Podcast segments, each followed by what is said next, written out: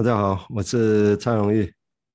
大家好，我是王迎宾。大家好，我是陈建佑。啊，今天很高兴哈，我们跟建佑还有迎宾医师，我们三个人要去要来录录那个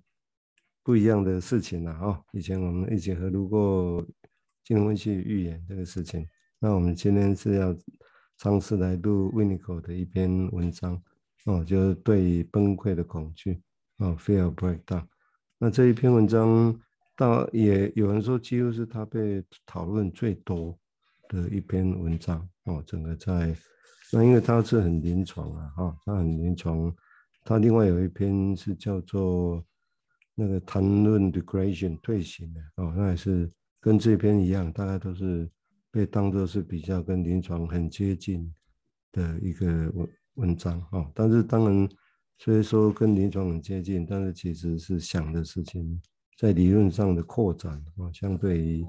古典金融分析来讲啊，它很多的相对性在里头。相对古典分析来讲，它其实是尝试去打开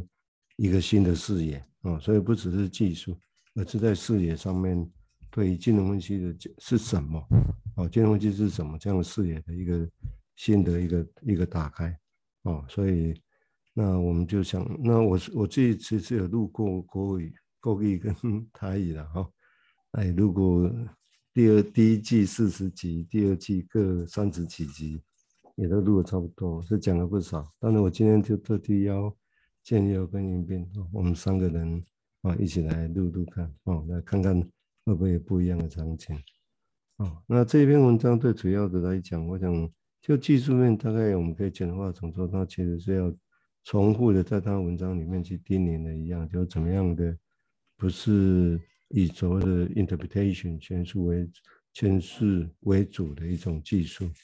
啊？那那问题是好啊，那不是以它为主，那要做什么？那我们为什么那样做？那我们现在那他认为整个在临床上来讲，就个案来讲，那面临的问题到底是什么？所以他现在要去重新再。这个地方来讲，它设再设定一个新的命题，啊，但是它的命题其实是很临床啊，很相当相当临床的一个基础。所以简略的，我如果用其他文章的想法来说，也许大概有点像说，那他认为如果古典的分析是伊底帕斯情节以官能症为主，他认为那是也许处理的是健康的课题，哦，心理健康的课题，但是他认为他现在就他的临床经验来讲。其实要处理很多，不再只是那个问题，而是生命的生死的经验，哦，对人的心理发展的一个影响，哦，这个是一个大的来讲是不太一样的地方，啊，我今天因为既然是三个人，我想我们也希望三个人是谈出一些对他的内容，谈出一些有趣的东西，啊，因为要我们不只是要把它读出来、译出来而已啊，我想用我们的语言来说它，哦，就是。这也是 Winiko 很重要的哈，Winiko 写信给，能写信给克莱因也是这么讲啊，用语言来消化他的那些东西，好啊，那我们现在就是，那我们现在先请迎宾谈谈他的想法啊，好，谢谢。好，呃，谢谢蔡医师的介绍。那这篇是呃一九七四年的文章哦，大概。离现在大概四十年前了哈，那呃，其实整篇文章不会太长，但是其实读起来有一种感觉哈，就是至少你一开始的时候看他写的东西，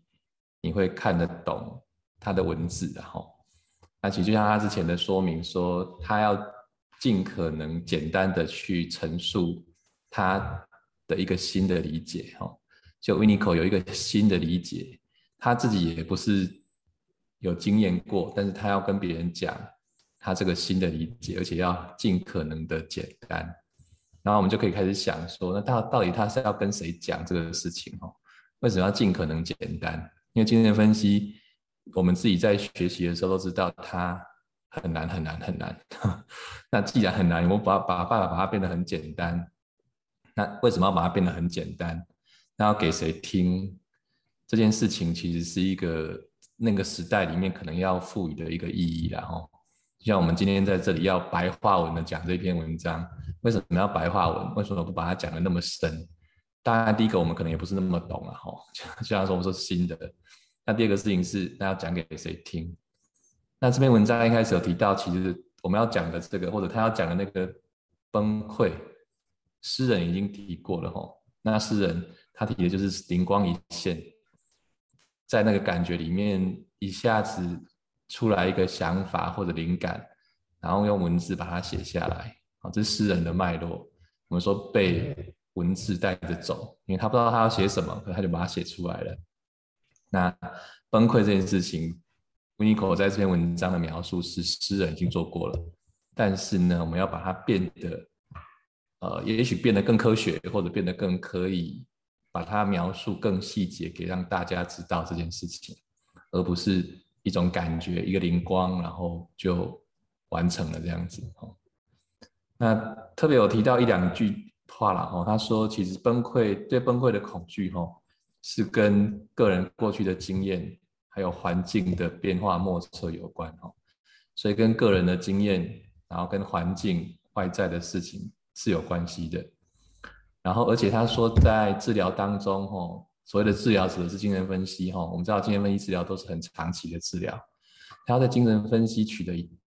相当大的进展之后，这个对崩溃的恐惧才可能会变成是一个主角。所以意思是说，不会很不会，诶，是很少的人，也许是比较少数的人来就说我崩溃了这样，说崩溃也不见得是崩溃了。我的意思，他的意思是说，要经过一段时间之后，我们好像处理到某个程度了，好像进步很多了，这个议题，这个意意感觉才会出现。那怎么会这个样子？为什么不是一开始来看医生来治疗，就是要讲这个事情，就表达这个事情？哎，他的意思是说，有一个东西包在这个恐惧外面，我们其实是不希望或者没有意识到这个东西是存在，一直到我们把外面的部分都处理完之后，我们才有办法探讨这个议题。那他把它定位成一个无法思考的事，哦，没有办法思考的事情，这是崩溃。他把他说，他说他很模糊啦。他要把他说的很模糊，但是他还是用了一个崩溃 breakdown 这个东西来帮他标定一个框框，然后可以来进一步来讨论这件事情。哦，所以我大概到这边其实可以看到这个温尼口在讲的这件事情，哦，就是他无法思考，可是他又存在，于是他要用一个崩溃的这两个这这个名词来把它框起来。啊，他也知道这个东西很模糊，因为很多东西可以放进去，包括他刚才定义的是说，跟个人的经验有关，也跟环境的因素有关，所以就变成他在这里面的模糊的地带里面要再细分出可以被讨论的东西。那可以被讨论不表示可以讨论完，好，所以他说他是新的，所以他要一步一步的进到这一个空间里面来，试着告诉大家他发现了什么。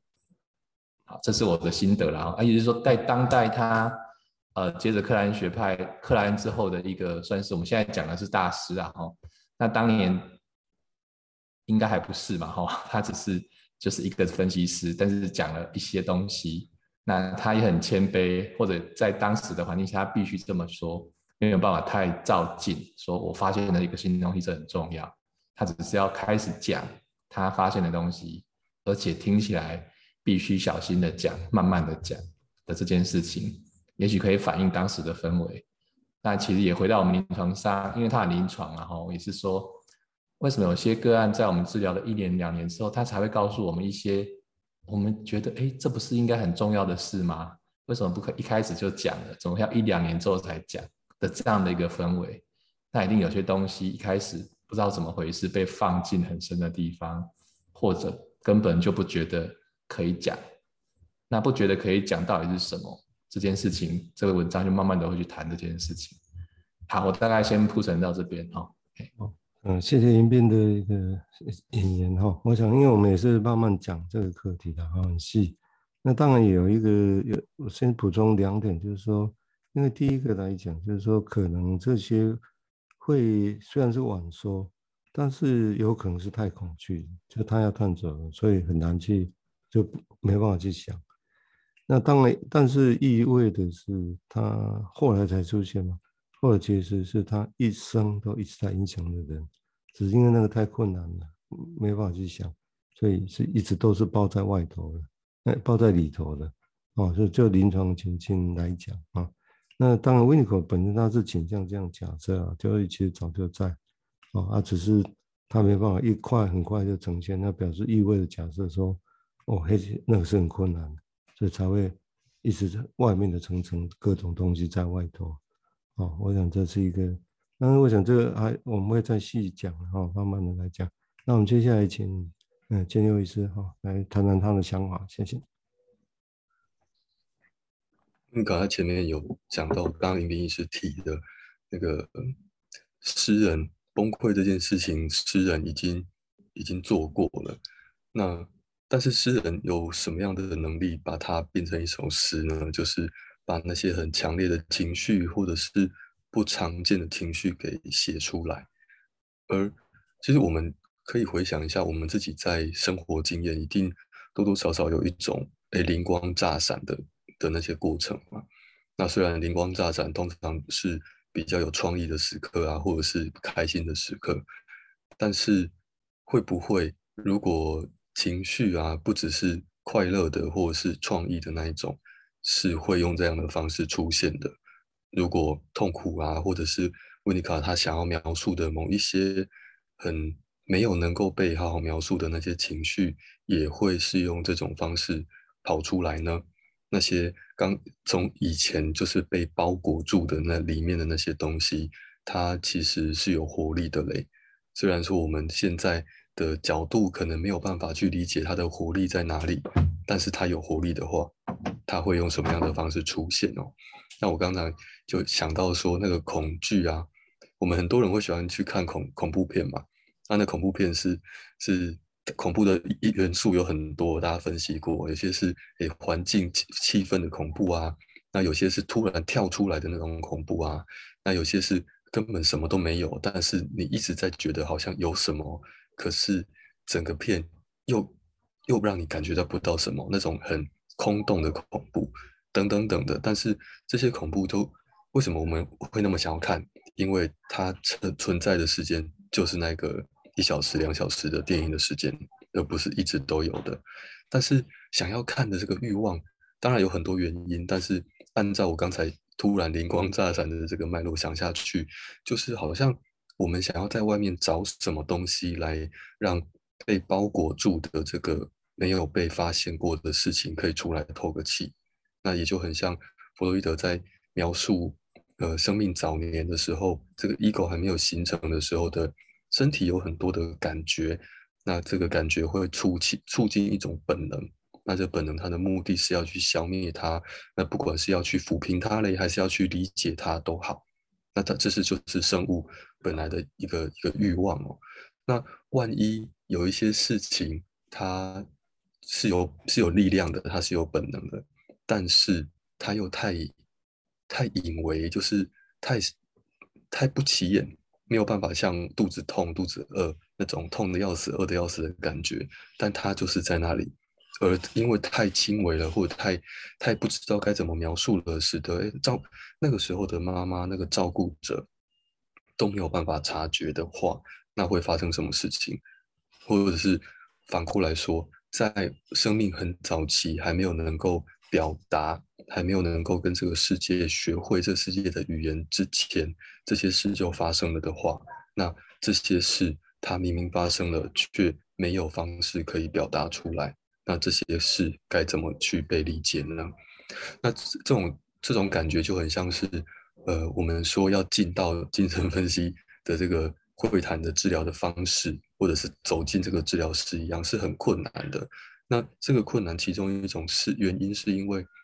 这这是未知的东西啊。那就像是在精神分析的会谈室里面，明明使用的就是国语哦，那使用就是我们很平常惯用的语言跟逻辑，可是哎，坐在对面的这个人，居然好像在讲着另外一套语言一样。那就很像弗洛伊德在 当初他要去美国的时候，他跟他跟荣格讲说，我们把瘟疫带带过去了，这些人还不知道我们把瘟疫带过去。那这个瘟疫就好像是